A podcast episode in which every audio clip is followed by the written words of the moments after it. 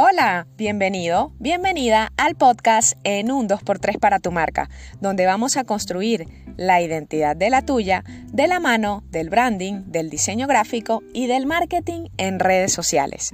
Soy Silvia Izquierdo, emprendedora, diseñadora gráfica y te voy a llevar de la mano. Paso a paso te contaré cómo lograrlo para que se enamoren de ella y el mundo entero la conozca.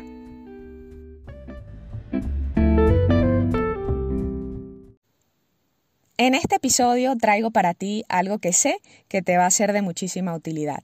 Cinco claves para el logotipo de tu marca. El logotipo, como a mí me gusta llamarlo, es el activo gráfico más importante de tu marca.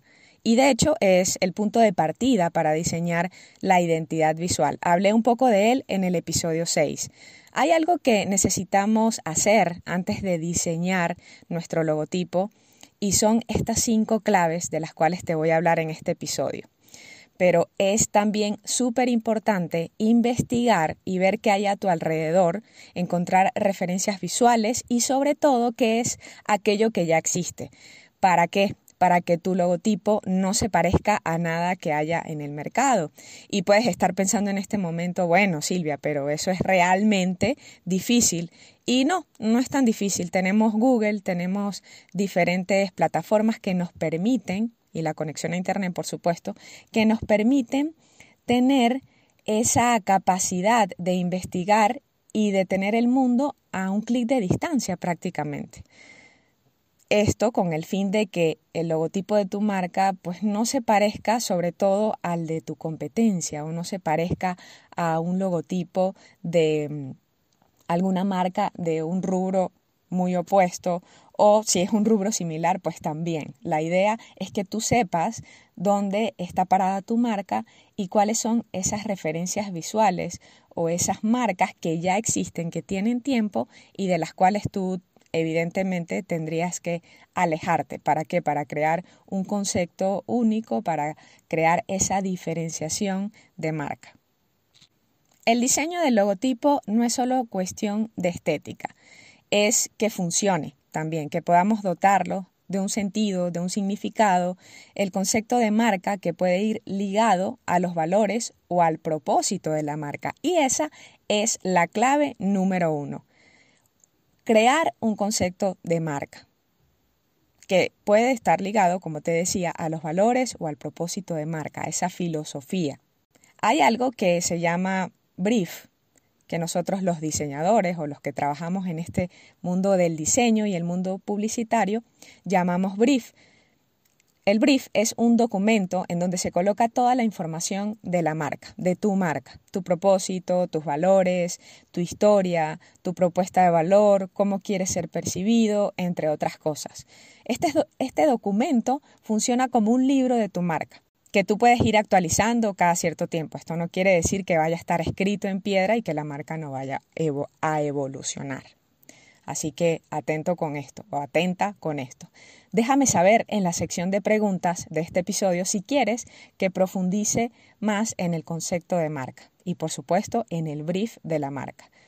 La clave número dos para tu logotipo es la coherencia, en lo visual y en lo conceptual. Tener en cuenta la cultura y ciertos patrones psicológicos que como seres humanos y sociedad ya tenemos es súper importante. Te doy un ejemplo básico. Las marcas que están asociadas a la ecología tienen el o utilizan mucho el color verde o con el cuidado del medio ambiente. Otro ejemplo, para comida rápida asociamos el color rojo y amarillo. Es decir, a nivel cultural ya nosotros tenemos ciertas convenciones que necesitamos tomar en cuenta para nuestro logotipo, para el diseño de nuestro logotipo. La clave número tres. El logotipo debería ser versátil, debería poder adaptarse a diferentes formatos sin perder su esencia, sin perder su consistencia, por supuesto. Y para esto sirven muchísimo las diferentes versiones a nivel de color o de ubicación en el espacio. Cómo se vería el logotipo en un flyer, en un volante, cómo se vería el logotipo en un brochure o en un video de Instagram o de TikTok cómo funcionaría el logotipo, cómo se vería el logo junto a otros logos, en el supuesto caso de que tú seas patrocinante de un evento, y tu logotipo tenga que estar junto a 10 logos más. Y para esto también se utiliza mucho el manual de marca, que es una, una guía. La clave número 4. El logotipo o tu logotipo debería ser sencillo. Aquí aplica el principio menos es más.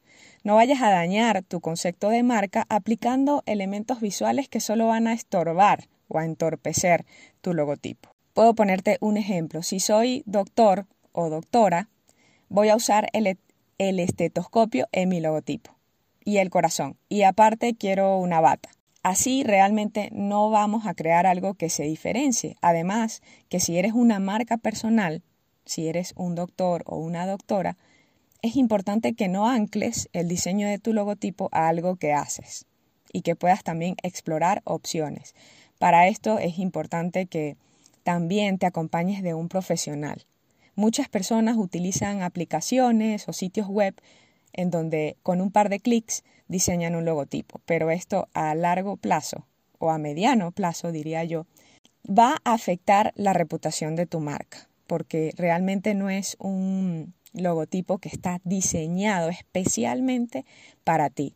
Y sí, es importante que tú diseñes un logotipo del cual te puedas sentir orgulloso, orgullosa, que sea un logotipo que realmente te represente. La clave número 5 es la atemporalidad. Tu logotipo debería ser atemporal. No unas el diseño y la concepción de tu logotipo a una tendencia, porque las tendencias pasan de moda, se van y el logotipo queda. Para que dure en el tiempo, su diseño no debería estar ligado a ninguna tendencia. Ten en cuenta que te puede acompañar, eh, tu logotipo te puede acompañar durante 5, 10 años o más. Esto no quiere decir que el logotipo no vaya a tener en, en, este lapso de tiempo un refrescamiento o algún elemento que pueda evolucionar a nivel visual. Sin embargo, mientras menos cambios, muchísimo mejor, porque así vas a afianzar la recordación de marca.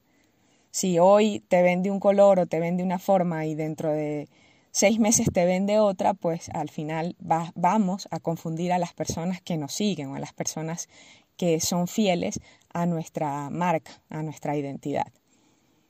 Por último, quiero recordarte que no pretendamos que el logotipo comunique todo.